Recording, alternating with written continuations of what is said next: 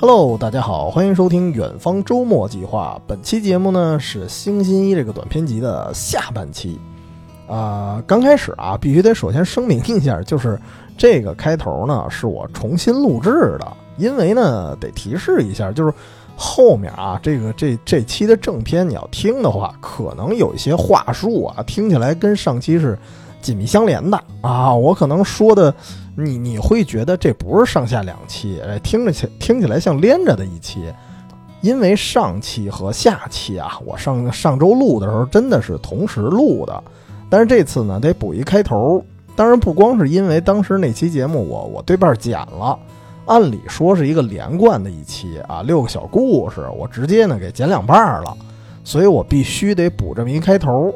然后另外一方面是我正好啊，正好就是因为上周啊，某些人啊，某些人说我这个节目时长不够，那么这期尽可能的给给大家给足是了。虽然这期也是三个小故事，但是我我印象里上周我录的时候，嗯，其实一共聊了应该四个故事，但是得补充一些信息啊，因为正好这不是趁着第二期咱晚了一周上线吗？我趁这会儿呢，我就把我上期说的那个剧版，就是剧版那个星星一的日剧，我给看了啊，看了几集呀？怎么说呢？就是推荐度一般，就是因为它电视剧版，因为是真人演的啊。首先说演技，我觉得还可以吧，因为首先他那个剧版的第一集。正好是星星一另外一个很经典的短片，叫《人造美人儿》。然后我觉得那里面那个女演员啊，就演那个机器人的演员，我觉得还还好吧。然后其他的一些配角，当然确实其他人戏份也不算很多，就感觉啊一般。然后再加上可能前有《世界奇妙物语》啊，就是以前可能看《世界奇妙物语》，当然，当然我也是挑着看的啊，我肯定挑那些最经典的剧集看的，所以可能之前的那些剧集让我有一点拔高了。然后同样大概这种类型的啊，因为星星一的呃原著小说其实非常像《世界奇妙物语》，上集我说了。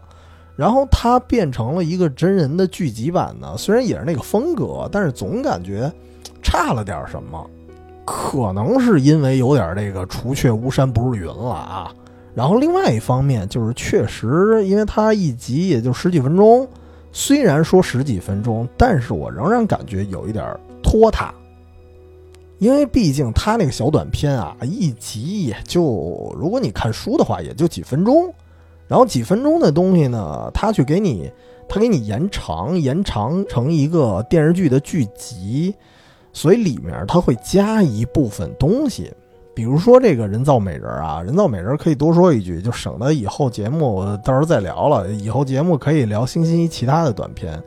人造美人不是未出来这本书啊，就是上期说的这本书，不是这个里面收录的，它是单独的有那么一个短篇集。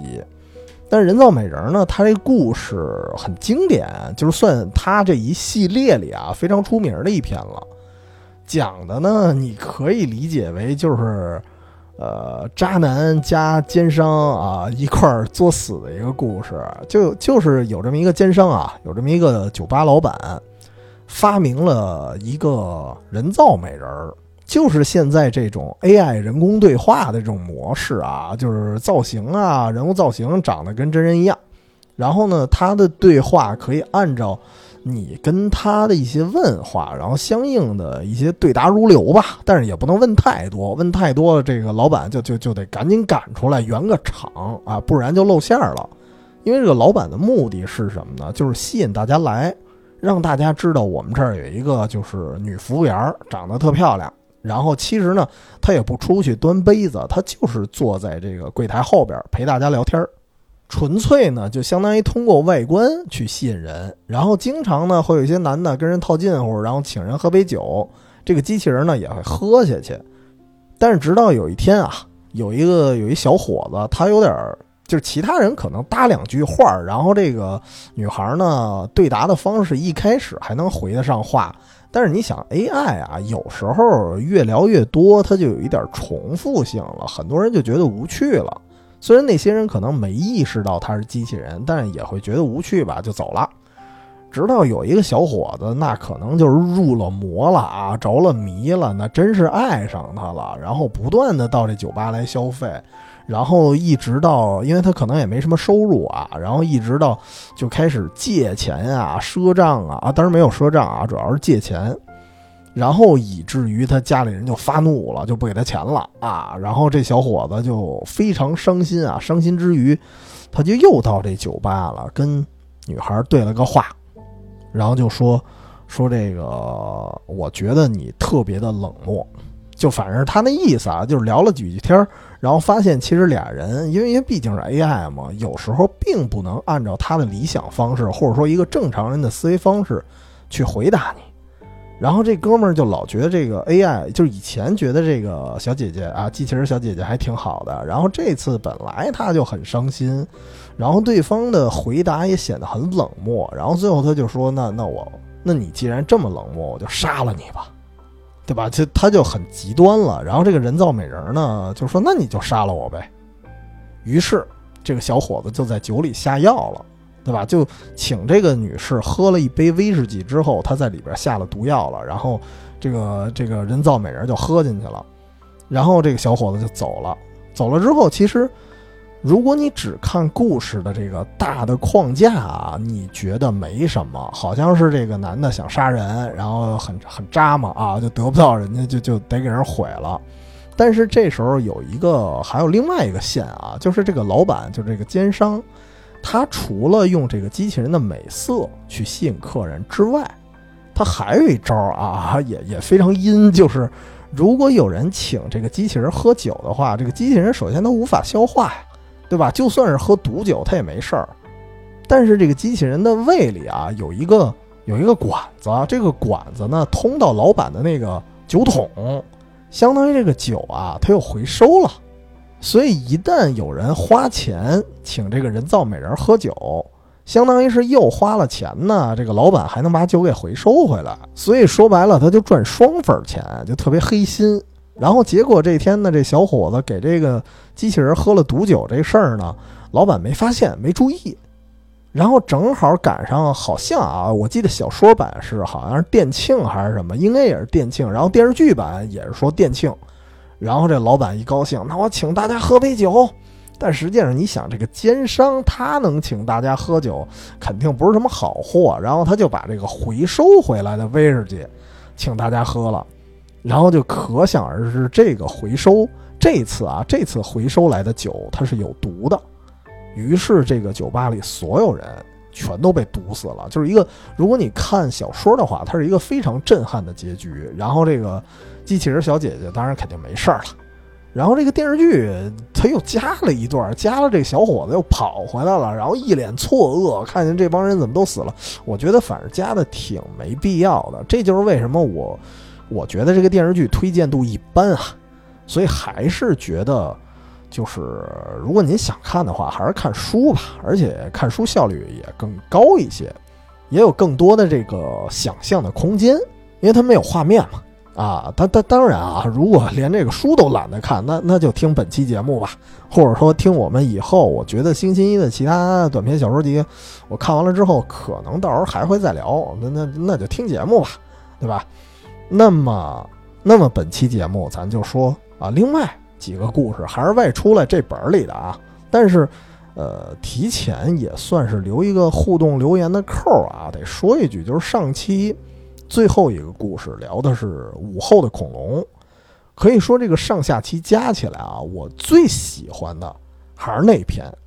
就是。因为他讲，我大概回顾一下啊，他讲的就是一个关于世界末日，然后整个地球玩了一个走马灯，啊，但是最后呢，其实它的结尾是很温情的，就是当这个主视角啊，这个父亲他意识到这个地球开始走马灯，马上就要世界末日的时候，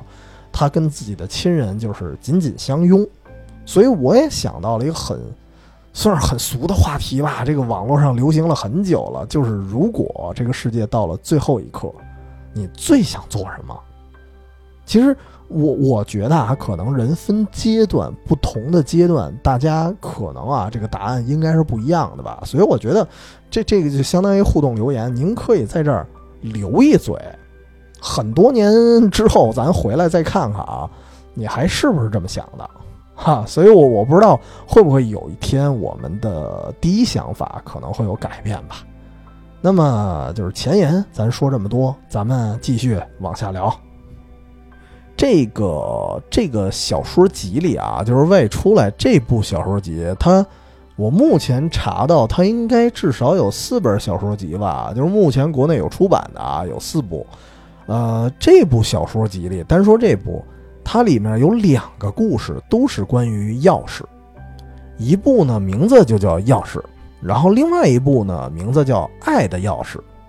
爱的钥匙，我觉得从科技元素来说的话，其实从如今这个角度来讲，已经完全的碾压当年的科技水平了。就是当时来讲，可能还是个幻想；现在来说，完全不叫事儿。它是什么呢？就是他说未来有一天。啊，这个所有的门锁已经不是在用钥匙打开了，而换了一种方法是什么呢？是语音。其实这个语音现在完全可以做到啊，就是你设定一句话，然后你对着门锁说完这句话，然后这个门锁就咔噔给你打开了。所以以后大家就再也不用配钥匙了。然后这里面他还啊专门讲了一下背景，就说这个现在方便性是有的，就比如说你出门。呃，你不用带钥匙，所以你就不怕不怕把钥匙落家里，然后同时呢也不怕丢钥匙，唯独怕的是什么？就怕您喝多了，口不择言，然后把自己家门这个密码给说出去啊！其实现在其实你有这个智能门锁，所谓智能门锁，甭管用密码啊，用指纹啊，其实也可以用语音了。所以这个所谓的科幻背景啊，就是如今来看肯定不新鲜了啊！就包括你看什么哆啦 A 梦啊，咱回看哆啦 A 梦，很多那个时候机器猫拿出来一些非常非常奇诡的那些道具，我们如今有些东西已经可以实现了。所以从科技背景来说，它一点都不新鲜。但是这个故事啊，它阐述的有那么点儿小感动。它是什么呢？它是讲一对情侣。这俩人呢吵架了，然后这俩情侣都是属于那种嘴上特别不愿意服输的人啊。这不现实里很多人都这样吗？其实可能啊吵架没什么太大事儿，但是谁呢都不愿意退一步，或者说谁都不愿意先退那一步，所以没有人愿意说抱歉、对不起什么的啊，以至于呢这俩人吵得有点不可开交啊，然后最后就分手告终啊。最后就真的是说了，那那就分吧。然后在分离之后，这俩人肯定其实内心里也是很煎熬的，但是依然呢不愿意道歉。然后这个女的呢，就是从从女方视角这儿看，这个女的就啊带着这种啊一边是愤怒，然后一边是分手之后这种伤感就回家了。回家了之后呢，其实她给自己的门设置的密码是什么？是一句特别鸡汤的话，就是我今天过得可开心了啊！是一句特别呃自自己给自己打鸡血的一句话。这句话设计的啊，其实我觉得还挺有同感的。就是我觉得现实中可能有一些人会有这种行为吧，比如说我我累了一天，我忙了一天，我回家的时候，我会对着镜子说：“你今天真棒啊！”虽然我没这么说过啊，但是我觉得可能有些人他会这么自我安慰自己。就是他会给每天疲惫的自己，我要多一点动力，而且我感觉啊，这样说可能应该挺管用的。就我看完了这个小说之后，我也想这么做。但是呢，也不得不说，就是如果那一天你真碰上一个特别极度悲伤的事儿的时候啊，你这句话也说不出来。但是有一点不一样，就是我们现实中是我们给自己一个。啊，给自己一个小要求，就是可能是啊，我累了一天，我回到镜子面前，哦，我要求我自己说这句话啊，你还是很棒的，对吧？我今天很开心。但是呢，如果我真的今天心情特别不好，我可以不说呀，对吧？我可以放弃面对镜子，我可以放弃面对自己。但是这故事它不一样，这故事里它是它这是门锁，如果这女的不对这个门锁说出那句话，我今天很开心，这门锁就打不开。所以他一怒之下呢，就把这个门锁这个这个密码给换了，换了一什么呢？他想了很久，就是说我确实说不出我很开心这句话，因为我不能违心，我说不出来，那我怎么办呢？我其实有一句话一直想说，就是抱歉，是我不对。其实这是她想对她男朋友说的，对吧？就是因为刚才。他们因为彼此之间都无法退让，所以才分的手。但实际上，他想说抱歉，但是已经晚了，所以最后实在没辙了。然后他就对着这个门锁，然后设计了这么一个新的密钥啊，就叫抱歉，是我不对。然后呢，说完了之后，这个反反正就初始化这个门锁之后，然后他就悻悻的就回家了，然后在家里就这么待着，然后把门一关。就很烦躁啊！一个人坐沙发上，你想啊，其实这个我觉得有时候就是这状态，就是分手的一瞬间可能没什么事儿，但是后劲儿大呀。然后他一个人坐沙发上，就越想越难受，然后就嗡嗡在那儿哭。然后这是女方这个视角，男方那边呢发生什么了呢？就是他们在吵架最后分手的时候啊，这个女方的耳环掉了。然后他呢，本来人家其实也是想道歉，但不是卡在那坑节上了吗？就说不出这话来。然后那怎么办呀？我就要不我把这个耳环拿去还他。然后他就来到女方他们家了。到了家门口之后呢，他他肯定门打不开啊，但有门铃啊。但是到了门铃那儿，他就不敢摁了。因为还是居于刚才那个面子啊，还是居于刚才那个那个状况，他说不出抱歉，他还是无法主动打招呼，所以后来呢，他也没辙，他就把这个耳环呢挂在女方的门口啊，挂在那个锁眼那附近啊，可能挂在哪儿我也不知道，反正就就挂在门上了。然后，但是呢，他打心眼里还是想道歉的，于是他对着这个门说了一句话，就是抱歉。是我不对，然后说完了之后，门开了，两个人面面相觑，对吧？因为女方就在屋里。接下来的一个镜头就是女孩看到了这个男孩之后，然后立马扑到他怀里了。其实是给了一个很浪漫的结尾。然后这个故事，这故事非常短，就就这么多，然后就完事儿了。所以其实刚才所谓的那种所谓的科幻背景，它一点都不重要，它重要的是这个巧合。其实两个人都是要说抱歉的，而通过这个门的一个巧合，然后最后促成他们重新在一起。当然，我我觉得这个事儿是很浪漫啊。但是为什么说他的故事还是有些残酷浪漫？就是我觉得他真的是一种就是千载难逢的一个一个巧合吧。因为我看到这儿，就是一开始还有一点小感动，但是呢，看完了之后，就是在揣摩这个故事的时候，也会觉得。呃，也从某种角度来讲，其实还是挺伤感的。为什么这么说呢？就是因为，就是这这毕竟还是一个小说，而且除了小说以外，我们看到很多很多的这种什么爱情的影视剧，你会发现里面有一个什么镜头呢？就是有一个所谓的上帝视角。比如说，经常有一个人啊，或者说这俩人分手了，或者怎么着的，有一个人可能在默默的做着什么。去对另外一个人比较好的一件事儿的时候，呃，从我们观众视角、上帝视角，你是可以看到的。然后在对方的视角呢，可能是一开始看不到，但是毕竟是影视剧嘛，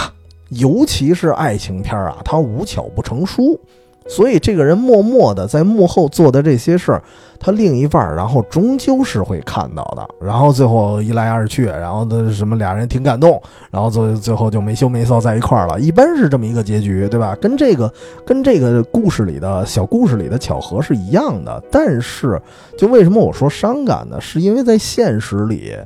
有没有这样的人？有没有在爱情里去默默的做一些什么什么事儿的人？是有的。因为，并不是所有人都非常的擅长表达，不是所有人都那么的能说会道。你比如说我，我，我，我就只能一个人录节目，就是因为我不是一特别能说会道的人。但是，你默默去做的事儿，在现实里啊，对方根本不会看到。而你刻意如果要让对方看到的话呢，对方也不会感动。因为什么？因为，因为这事儿它不浪漫啊，它不像。它不像电影似的，它不像爱情片似的。尤其我们受到了许许多多的爱情电影去熏陶之下，就是当你做了一件很感动的事儿，并且告诉他的时候，对方往往不感动。就哪怕这件事儿可能对他很很有用处啊，很好，但是对方也不感动。为什么？因为他不是在巧合之下看到的，他跟电影讲的他不一样，所以他是有落差的。但是这个世界上，你要真的坐等那个浪漫的巧合，你等得到吗？你根本等不到。所以这个其实也也很矛盾啊。所以有时候爱情片儿，它可能把爱情描绘的太太美好了，尤其是太巧合了。以至于我们经常会对现实失望，这个是一个我觉得，就看过太多的爱情电影之后，他在潜意识里，哪怕我们现实觉得啊，我们不会那么想，或者说我我刚才说的这话啊，我刚才说的这些话，可能会有一些朋友会否定，但是不得不说，有一些爱情电影或者说一些反正这类题材的东西吧，它在潜移默化的影响着我们，甚至可能在潜意识里。它提高了，怎么说呢？应该说提高了我们的择偶条件吧，可能会有这种问题。所以我还是觉得，就是到最后，如果把这个《爱的钥匙》这个小故事它的结尾当成一个两个人的幻想的话，那我觉得可能才是现实。所以其实就是戏咂嘛。我觉得这个故事依然，我觉得它是一种残酷的，嗯，对吧？所以。所以有些事儿就别别别细咂摸吧。反正如果不细琢磨的话，我是觉得，嗯，我是觉得整个啊这本书里头，如果让我排一个我喜欢的 top 三的话，第一肯定是刚才我说的《午后的恐龙》，第二呢就是《爱的钥匙》，第三呢就是另外一篇故事，就叫《钥匙》。就是钥匙这个故事啊，也挺有意思的。就是它是一个什么？呃，我觉得我好像隐约在什么地方我看到过类似的，可能它不是用钥匙的方式去呈现，它可能用另外一种方式去呈现的，有可能是《世界奇妙物语》，但是有可能是别的，这我想不起来了。如果有人看到类似的，可以告我一声啊，我讲一下这个故事是什么，你们听着可能也会觉得有一点似曾相识吧。这个故事是有一天有一哥们儿啊，无所事事。啊，这回是真钥匙了，这回不是什么声控锁了。这这哥们儿无所事事，有一天在大街上突然捡到了一把奇形怪状的钥匙，跟他以前见过的任何钥匙都长得不一样。然后这哥们儿就琢磨，这这钥匙能开哪儿的锁呀？于是乎啊，这人就闲得蛋疼，他真的拿这把钥匙就挨个去，啊，就挨个房子去去试锁去了啊。可听起来特别像一个小偷，但是他不是小偷。他就单纯的很好奇，我就想知道这个钥匙，因为因为他会认为这个钥匙冥冥之中掉落在我面前，他一定是有什么用意的，他自己这么坚信。于是他就真拿这把钥匙到处去试锁啊，甚至有时候还还被人逮着啊。然后他的理论是我捡到了一把钥匙，我我想看看是不是这家的，我好还给您啊，对吧？经经常被误认为贼啊。当然你你搁着我现实里我也认为这是贼，但是呢，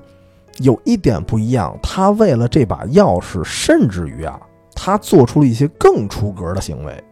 有多出格呢？就首先说他以前啊，以前他就是一个浑浑噩噩度日的那么一个人，就感觉我刚才也说了，就无所事事嘛，也没什么事儿干。然后自从他想要给这个钥匙找一个主哈，找到那把真正的锁，他就做了很多事儿，比如说他甚至出国旅行。他去外边旅行，他也不是说真去，我就就去哪哪哪儿，我拍照打卡去了，我去网红那儿，我去呃拍照去了。他不是这样，他就是我还是要去找这个锁的锁眼儿啊，那这个钥匙的锁眼儿到底在哪儿？然后这个故事听起来特别的荒诞啊，他甚至他甚至不光是做出一些小偷行为了，他甚至还很很官方的，比如说他去一些博物馆。然后呢，跟一些博物馆商量说，你们这儿有没有没有找到钥匙的锁？那我这儿有把钥匙，咱们一一去试啊。就是这个事儿，你不用去特别现实主义的去考虑这个事儿啊。说，哎呀，博物馆肯定不会同意，咱咱别这么想，毕竟人是一个奇幻故事。然后这哥们儿就拿着钥匙继续试，呃，一边旅行一边去一些博物馆，然后走更多的路，去更多的地方，甚至有时候做梦都梦见自己找到了这把锁。而在这个寻觅的过程中呢，他甚至于就是他已经一点一点的年纪大了，然后一点一点呢到后期他已经变老了，他还在寻找，只不过这时候他的心态有一些变化了，就是找得到找不到对他来说有那么一点无所谓了，他也不会说在梦里还带着那种执念，我我找到这个锁眼了啊，他也不是不是带着那种执念了，就是有一点无所谓，他就觉得享受这个过程挺好。但是我还得找，他就一直一直在找。突然有一天，就是已经很老很老了，他突发奇想，找了一个锁匠，就说：“大哥，您能不能给我做一门啊？”啊，就是提出了一个非常荒诞的要求，就是说我现在有把钥匙，我实在找不着这个门，但是你能不能给我做一个门出来？对这个要求，其实锁匠都懵了，因为正常来讲就是您有一锁，然后您钥匙丢了，我给您配把钥匙。但是人反过来的啊，我我有个钥匙，但是我做一门，对吧？我我有点醋，但是我我所以我想借个螃蟹吃。但是呢，这哥们儿说了啊，反正只要你能做出来就行。这个门呢，贵点都无所谓，你必须得给我做出来。于是这个锁匠呢，真给他打造了一个专门为这个钥匙量身定制的一个门。然后呢，这男的就把这个门安在自己家门上了，然后他用这把钥匙捅开了这扇门，突然长吁一口气，就有一种，哎，找到了，找到了之后呢，他就把这门打开，然后就回家呼呼大睡去了，很开心，有一种就是终于寻到了好久不见的这种平静的感觉。然后这个故事可能也到这儿啊，以为就完事儿了呢，没完。这时候，当天晚上睡得正熟呢，突然有一个人把门给打开了。打开这个门的人是谁？没用钥匙啊，直接就开了。开了这个门之后，进来这个人呢，是一位女神啊，直接到这儿就变玄幻色彩了啊，直接进来一女神。这个女神告诉这男的啊，说这个钥匙就是我丢的。然后呢，我之所以丢下这把钥匙，我就是看这个世界上有没有有一个。有毅力能去找到这个门的人，而且能超脱一般人的想法，不是说找到那扇门，而是说我自己打造一扇门。如今呢，你终于做到了。就是看到这儿的时候，我还会想，其实，其实我觉得就就这么一个简短的小故事啊，它可解读的角度非常非常多。就是我可以认为，比如说什么呀，我我会我甚至会想到我自己。或者说想到一些行事作风很、很、很特立独行的人啊，就我我也不是说自己非常特立独行，就是我有时候会做一件什么事儿呢？比如说，呃，因为我不是说了这次最近去福建去玩儿，但是我不是奔着景区啊去的，我甚至这次我都没做攻略，我奔着什么去呢？你像我去莆田，和我去福州，我就是为了见朋友。呃，其实对我来说，整个福建省我是第一次去。然后呢，对我来说，其实我也是最近就想，就就莫名其妙的，我就想看海。然后那个地方，你看好吃的也非常多，什么姜母鸭呀，什么什么这肉那肉的呀。呃，当地还有一什么炒肝儿也挺好吃的，但是不是不是北京那种炒肝儿啊，就是那炒菜那个肝儿也挺不错的。但是就有那么多的东西，对我来说无所谓，因为。我来这儿就是为了见朋友，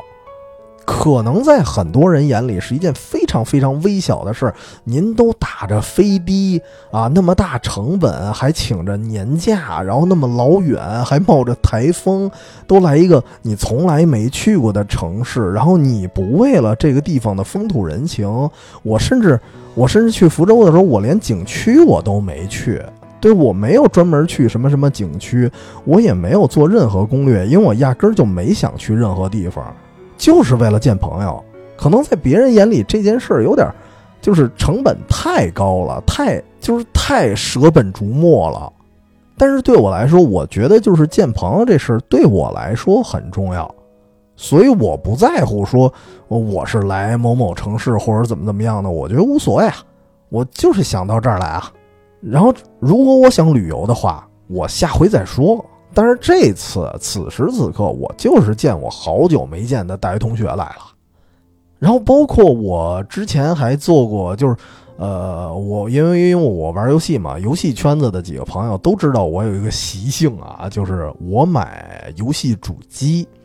不是为了说游戏主机能支持这款游戏那款游戏有多多少多少款游戏有一个什么什么样的阵容，我等这个阵容我再买机器，我不是，我反过来的，我是因为有那么一款游戏，仅有一款。我就突然想玩了，没有任何道理的，那我反过来去买主机，甚至我当年在买 PS 三的时候，我想玩的一款游戏叫 Journey，就是可能在 PS 三那个机能基准下啊，它是一个完全发挥不出游戏机能的一个很小众、很文艺，甚至就体量也不是很大，你可以说白了，它它就是一个小游戏。我为了一个小游戏，然后我最后买了一台 PS 三。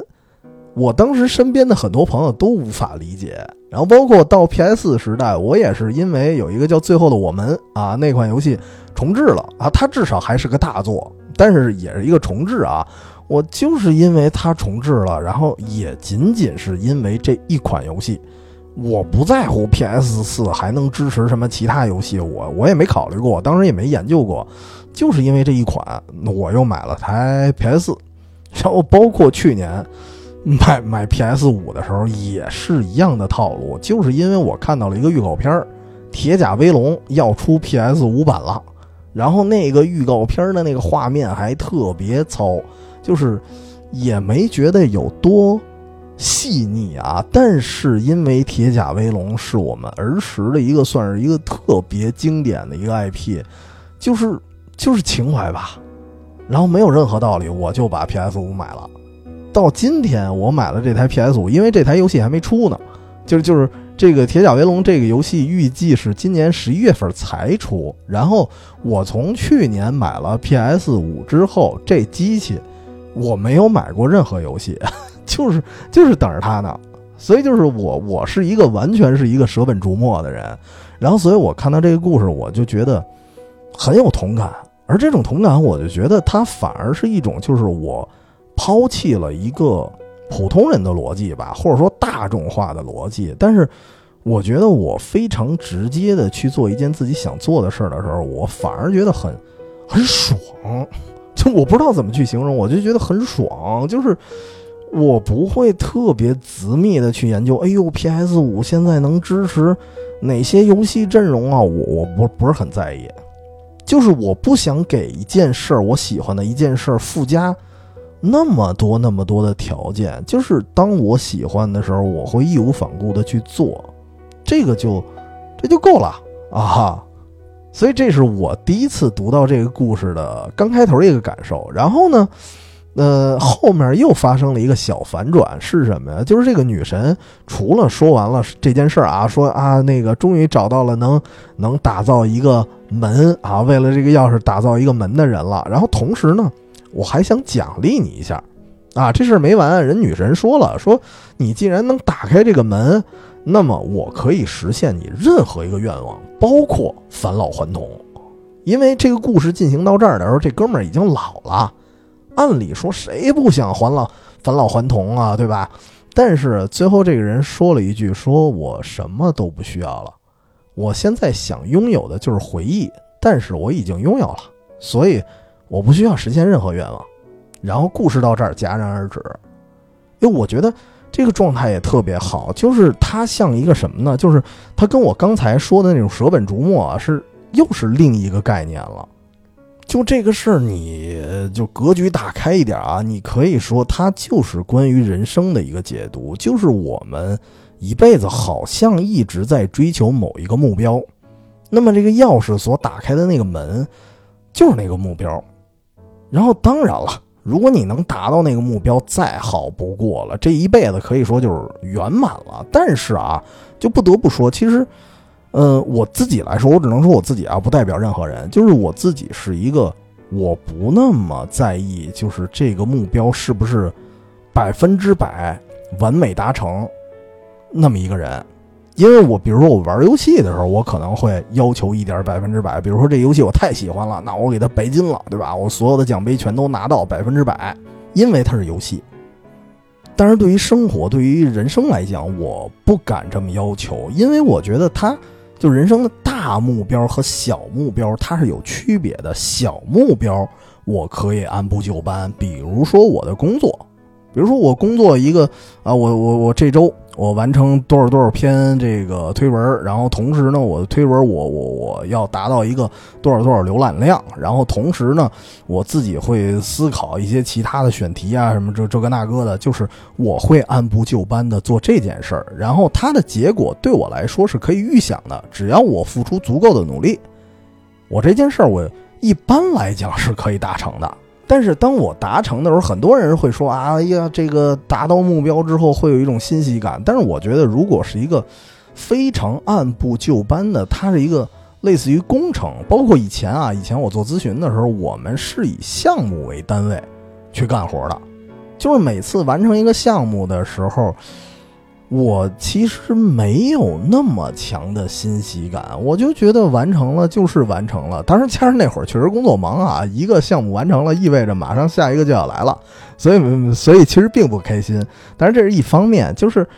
还有一方面，就是因为我按部就班的完成这件事之前啊，就是我在做计划的时候，我知道会达成什么样的效果，所以就是他已经在我计划之内了，那我为什么要欣喜呢？我顶多就是这事儿完了之后，我喝点酒，然后歇口气儿啊，对吧？就是就是休息一下，其他的情感其实很很淡漠的，没有什么反应。但是有一点不一样，就是就是得说到大目标了，因为刚才所谓的那些什么项目啊、工作，那都是小目标。大目标是什么？就是人生的大目标。我觉得应该就是从我的角度来讲，我觉得应该去定的稍微模糊一点，不要那么按部就班。他或许可以完成，或许也也完全不会达到，但是达到的时候，那是惊喜；达不到的时候，你保留过程，保留那个回忆，那就够了。就像就像这个故事里那把钥匙一样，其实最后他找到那个门了吗？他压根儿就没找到。所以为什么他央求那个锁匠给他打造一个门？你可以理解为那就是一个自我和解。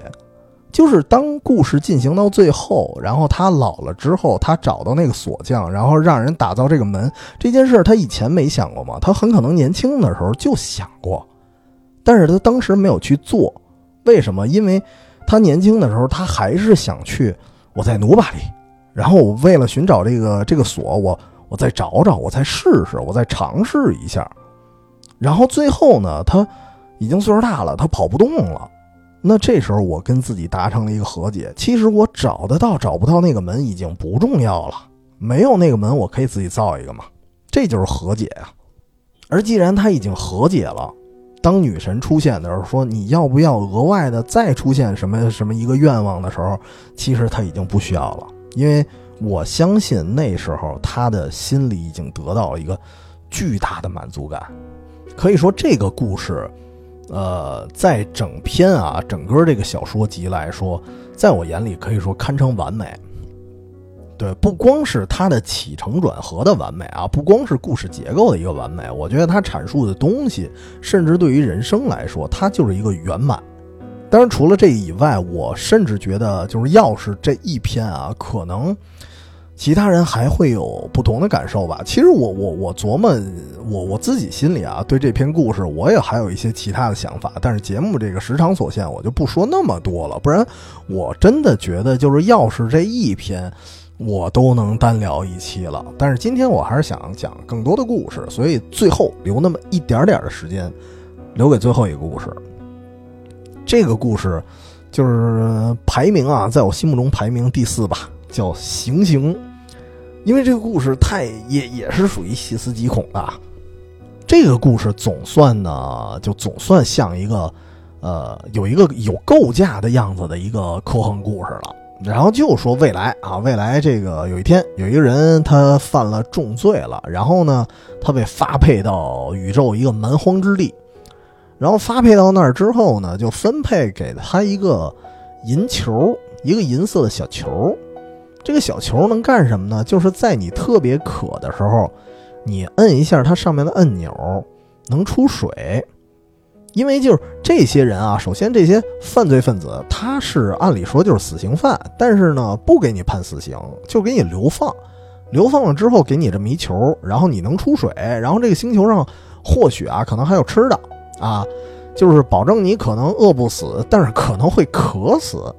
所以你就得不断的按这个球。但是这个球有一个奇怪的机制，就是据传说。具体是谁说呢？也没有那么标准的一个明文规定啊。就是据传说，这个银球它可能在摁的某一次随机的一次，它会爆炸，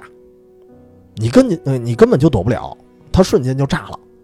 于是这个就是这个主角啊，就是这个主视角这个罪犯，这罪犯呢，他就一直。忍着，他不敢喝水，就憋着啊，憋得实在不行了，火急火燎的了。就是我想，这个渴的嗓子冒烟这个大家可能都有体会吧，就特别有同感。在那种情况下，他实在绷不住了，摁了一下银球，还好没爆炸，出水了。然后喝了点水，喝了点水之后，你那么一点肯定不够啊。就是，就是你可以说这个银球它设计很奇特啊，就是它可以无限出水，只要你一直摁的话。但是，一般人他就不敢一直摁，所以这次呢，他喝了一点点水，他可能还是渴，但是我不敢继续摁，我继续忍啊，继续耐着，然后一直一直到实在又受不了的时候，又摁了一下，哎，这次又没炸，又出水了。其实有点跟那个就之前那叫什么轮盘赌一个意思，就是一个左轮手枪里头呢有一发子弹，其他都是空的。你也不知道你搂哪一下呢会有真子弹，所以相当于呢，所以相当于这哥们儿啊，就在每次摁之前和摁之后都要经历莫大的一个煎熬，只有在摁的那一瞬间，然后出点那么一股清泉的时候，他可能才会享受到瞬间啊，我终于有水喝了。于是呢，这哥们儿就一直扛着啊，就一直煎熬着在这个星球上游走。然后呢，同时其实也介绍一下这个背景啊，就是在这个流放之地，这个流放的星球也有很多其他的罪犯，然后也都想方设法的活着，但是实在没办法，因为这个星球上没有水，所有人都依靠自己那个小球，然后这里面还有一些人想要抢夺别人的小球，然后想通过让别人来摁小球，然后避免自己的一个风险，但是发现没有用。因为那个爆炸的范围呢 也比较大，就是你要离远了呢，人家把这球一摁，人家就给喝了；你要离近了呢，人把这球一摁，一旦是爆炸的那个效果，那就会波及到。所以其实任何人都没法依靠别人活着，只能自己想办法。然后这个人在这个星球行进的过程中，也经常会听到爆炸声，就说明肯定有某个人摁到了那个钮了。啊，摁到了当时所谓的那个随机键了，随机的那个次数，但是具体是哪个次数谁也不知道。所以其实这种设定它会让你觉得越来越惊悚，因为确实有人就像踩到地雷一样，他有人确实摁到了，有的人就是被炸的黑胡椒似的，哈，就炸干巴了。然后这个主视角的这个罪犯呢，他就一直在这个星球游走，也煎熬了很久，很久之后呢，突然这个人就。有一点想通了，他计算了一下，他说：“我每次摁这个钮的时候，都可能有百分之五十的概率会死。但是呢，这个几率对我来说说小不小，说大不大。因为他突然意识到，就是人生在世啊，你就算不流放到这个星球，你在任何一个星球上，你在现实里，其实大家不都是面对一个就是随时会发生的意外死亡吗？”就算啊，就算没有这个球，可能我过马路的时候突然砰一辆车撞过来，也不是没可能啊，对吧？所以其实所有人都是倒计时啊。然后这个哥们儿就是，啊，不断的反正就 PUA 自己啊，最后给自己反正就就给想开了。然后呢，他后来就干脆我就不忍了，我想喝水我就喝水，反正最后可能都是死，他只是一个时间的远近而已，对吧？尤其是他作为一个身为身为一个罪犯，他能活这么久就已经不错了。于是他就想开了，于是他不但要喝水，他还得洗个澡。于是他砰砰砰砰一顿狂摁啊，他要把这个水甚至要喷出整整的一浴缸。然后这个时候他摁的太多了啊，摁的这个次数太多了。突然一阵强光射来，强光之后呢，这个故事没有给你结局，但是也能想到，其实这所谓的强光呢，就说明这个小球爆炸了呗，对吧？给它炸死了。然后看到这儿的时候，其实如果你不细想，你单独的看这个故事，你可能会觉得它可能其实也是在讲人生，因为他甚至在貌似啊，可能貌似在告诉你如何告别焦虑，就是因为一个人你不能因为明天这个世界会不会毁灭，你就焦虑的晚上睡不着觉。所以呢，就应该像这个罪犯一样，就踏实的活着，然后踏实的摁这个球，对吧？表象上看，我觉得可能是这样。其实他甚至有一点跟那个跟刚才说的钥匙那篇有一点呼应，就是结局。并不重要，什么时候死，怎么死，对吧？其实也都不重要，重要的是你人生你得足够的享受啊！你要是渴死的，那还不如说我多摁几下钮，然后多喝点水给炸死呢。所以听起来好像是个道理，但是后来我又觉得有一点奇怪啊，就是这个银球的机制，我在想它会不会一开始是一种讹传，就是它并不是说。这个银球它随机的一次会给你炸死，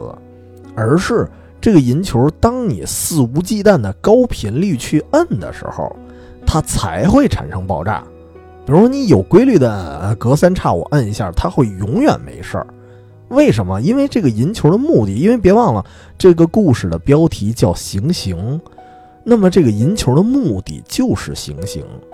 他就是要折磨这个人，造成这个人的一个强烈的恐慌，就是你又得渴着，你又不敢，好不容易摁了一下，然后他也只能盯一会儿，然后就让你这会儿不渴，过会儿你还得受折磨，就是反复的。他每次你在摁银球之前和摁银球之后，他像一个折磨的一个轮回，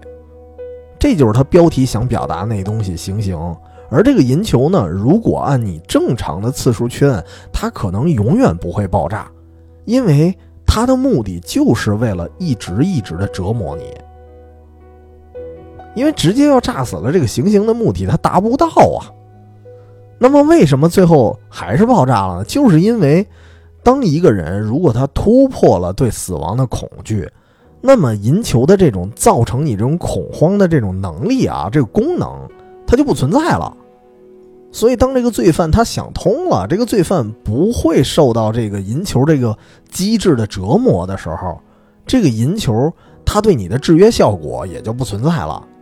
那么这时候就是最后的杀手锏就来了，就是当你高频次的去摁它的时候，它就会发生爆炸。因为说白了，就是当你无惧于银球的时候，银球才会产生爆炸。所以当时我琢磨完了，我说这个银球如果是这么一个机制的话，那这个故事才是真正的残忍啊！所以我觉得这个行刑工具真的是很可怕。就反过来想，其实他可能讲的根本不是人生，然后最后发现他讲的就是行刑本身，顾名思义，然后一点都没有隐身。所以，所以这也是让我觉得星星一他这个系列故事有意思的地方在于，就是有的故事你可能需要从。很感性的角度去深想，而像行刑这个故事，你就从很理智，就是你从赢球这个机制角度，你去思考这个事儿，你就觉得这挺细思极恐的。所以他的故事，你感觉他会通过某种引导，然后让你产生就是不同层面的思考。有的你可能就是需要感性一些，然后有的呢，你可能就需要理性一些。但是每个故事真的是到最后都有一种。很强的反转，而且我觉得这几篇啊，就是这本书里头它收录的几篇也很好，就是很多东西它就是对应的，就是钥匙和爱的钥匙，它可能有某种呼应，它都是关于钥匙，但讲了完全不一样的故事。然后钥匙跟行刑这篇呢，它看似有一点相似，但是最后其实你感觉又不完全一样。然后行刑这篇其实跟另外一篇，我觉得也很相近，就是。当时有另外一篇，我哎我那个我忘了名了啊。准备节目的时候我没看那个小标题，就是他讲了一个一开始，因为我先看的行星，然后看的那篇，然后我看完那篇之后，就是看开头，我会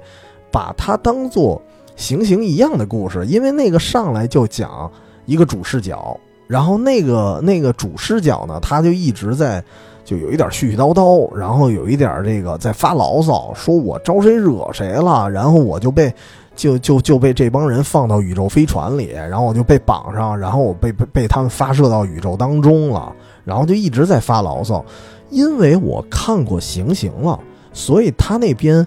呃，就那篇那个发牢骚的主视角，一开始我会有一种就是先入为主的感觉，我会认为那也是一个罪犯，然后被这个。地球这边的这个行星机构，然后抓起来了，然后放在宇宙飞船里，然后也是要给它发配到宇宙当中，然后扔出去。然后只不过不同的是呢，这哥们儿呢没有到一个就是流放的星球，他是在半途中突然就醒过来了，被人唤醒了。然后一醒过来之后，发现一帮长得奇奇怪怪的人，然后那些人告诉你，我们是一群外星人。然后呢，我们在这个地球附近徘徊，我看到有这么一个。有这么一个太空舱了，然后我们不知道你是干嘛的，我们就给你救了。然后这个主视角呢，就开始挑事儿，就说啊，我是被一个特别邪恶的一个星球给给发配出来的。然后这个邪恶的星球，我告诉你啊，他们虽然现在这个科技水平不高，其实因为宇宙人已经发现了。然后这个主视角呢就开始挑事儿啊，他就一直说：“我告诉你们啊，我把我发送出来的这个这个这个星球，这个星球上的人民可邪恶了。”然后呢，就从宇宙人的角度来看啊，宇宙人可能大概有一个了解，说你们那个星球的人科技水平不高啊。然后这个主视角就说：“你嗨，你别看他们水平不高，但是这帮人邪恶的很，而且你一旦让他们发展起来，他们一定呢要。”进攻宇宙，他们把我给发出来的目的就是要进攻其他星球，就是进行探索的。然后我看到这儿的时候，我还觉得挺挺不服气。呵，你个罪犯，你到了宇宙你还挑事儿，对吧？然后你这意思是什么意思？就是想让宇宙人先发制人，把我们地球给灭了呗？然后他还真的是这么想，他就一直在说，你们这帮宇宙人啊，应该先下手为强，把这个邪恶并且蛮荒的种族先给他灭了。然后最后可能真给人说动了，然后这帮宇宙人呢就决定出手，说：“那么这么邪恶的种族，咱咱不能给他们留着。那我们这儿有一按钮，咱咔一摁，咱就给他那星球给爆了。但是这个按钮呢，得由你来摁，对吧？就这这个宇宙人对着这个主视角说的，说你既然说主张啊，主张那个宇宙的和平，你主张呢把你们母星给灭掉，那这个按钮。”你来摁，然后这个时候我会想啊，我在猜想会不会有一些什么什么反转？这个人可能良心发现了，然后明白自己是一个罪犯了，然后哦，对，我想起了这个这个小短片，它的呃题目的名字叫不满啊，就不满意那个不满，所以为什么我说他？就是你，你这个身份，你一个罪犯，你还挑事儿？因为他一开始就说不满嘛，所以我一直认为就是，而且他一直在发牢骚，你就觉得他特别啰嗦，他特别的事儿，就是好像就是你不想想你犯了什么罪啊，所以人家才给你发配发配到宇宙上。就是我的视角，我会想，就是你不想想你到底犯了什么罪。啊，你一直在发你自己的牢骚，然后你一直七八个不忿的啊，七八个不满意的，然后但是你不想想你为什么被人家发配到宇宙当中吗？对吧？所以我一直以为这是一个在发牢骚的犯人，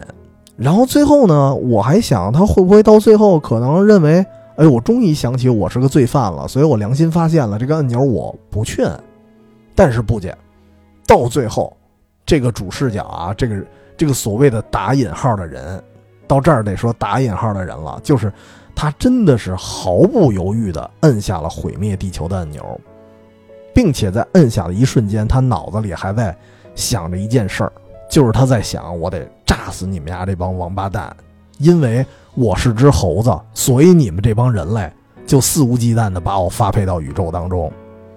然后这个故事就结束了。然后这时候我才发现，哦，原来这是只猴，而它是只猴，就意味着什么？意味着这不就是是之前是美国还是哪儿啊？这不就是他们的那个宇宙探索的那个实验吗？就是一开始载人航天，他们不敢直接载人，那他们的方法是什么？先拿猴子做实验啊，对吧？因为猴子它非常趋近于人，然后。猴子的死活不重要吗？其实也重要，但是肯定没人重要，所以才拿猴子当先遣部队。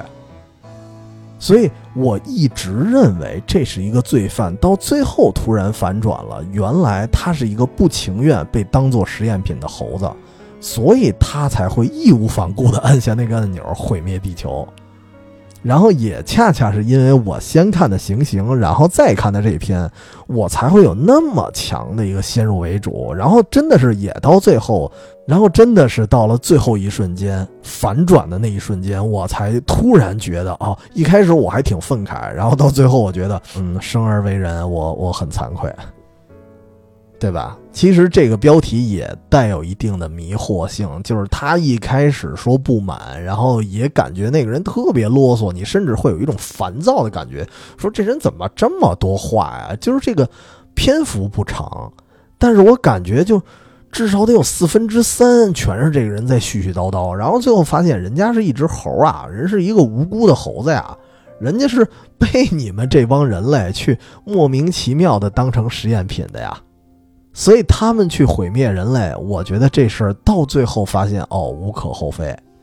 所以我觉得这个就是可以说啊，整个星星一的故事每一部看完，我觉得到最后他会，他会让人变得越来越谦卑。就是我会不由自主，其实我我每次看这个故事的时候，我都会给自己一个心理暗示，就是我我看每每看一个新的小短片的时候，我都会。千万别被情绪带跑偏，因为他最后一定会反转。就我每次都告诫自己，但是发现不由自主。说明什么？就是我我自己评价一下自己啊，我就是我是属于那种人类的劣根性在我身上五毒俱全的一个人，所以我才每次我都会根据。他这个故事一开始铺垫那个情绪走，然后最后他反转的时候，我会突然恍然大悟。然后，但是正因为这种恍然大悟，我才觉得就是越发的应该放低自己的身段，放低自己那种呃先入为主的那种观念，不然的话就等着这个故事的结局抽你大嘴巴吧。所以我真是觉得，就是每一个故事，它都让我觉得。应该去谦卑，但是除了故事节奏让我去谦卑，还有就是它故事背后的，呃，产生的那些效果，就是它的所谓的意义吧。因为你看了半天，你会认为这里面的很多呃出现的人类，就人类这个生物，它是很危险、很邪恶的，而我们呢，恰恰就是他们其中的一员，我们也都不特殊，我们其实就是我自己来说，我自己也不咋地，所以正因如此，我才。更应该去更多的反思吧，呃，这个这这期节目啊，我就先聊到这儿吧，因为我是觉得，如果这期节目我太走心的路，它可能我说的很多话可能都是片儿汤话啊，就是可能是反复的那种片儿汤话。就是我没必要去评价太多，因为我觉得刚才我说的每一个故事，我相信听我节目的人，我我为什么不愿意评价太多，是因为我不希望你被我的想法带跑偏了。因为我觉得看完这些故事，应该每个人都有自己的一个不同的感受。我觉得这这应该是一个很好玩的事儿。然后当然更推荐的就是星星一的这本书啊，完整的可以自己去看一遍。因为其他故事我虽然没来得及说，但是。都不错吧？我觉得都不错。虽然有的故事，我觉得不得不说，其中有几篇我好像没太看懂啊。具体哪篇没看懂，我有点忘了。反正到时候我觉得大家看完这个书，反正都是短篇嘛，很快就能看完。然后有功夫的朋友看完了之后可以交流交流。那本期节目就啊就聊这么多吧，聊到这儿，然后本期节目就先收尾了，咱们。啊，对，还得说一下我们联系方式。如果您看完了这本书啊，觉得还不错，然后或者说有什么其他想分享的东西，可以加我们“远方全拼加 FM”，这是我们的公众号，里面也有我们的加群方式。那我们先聊到这儿，下期节目再说吧。本期就这么多了，拜拜，周末愉快。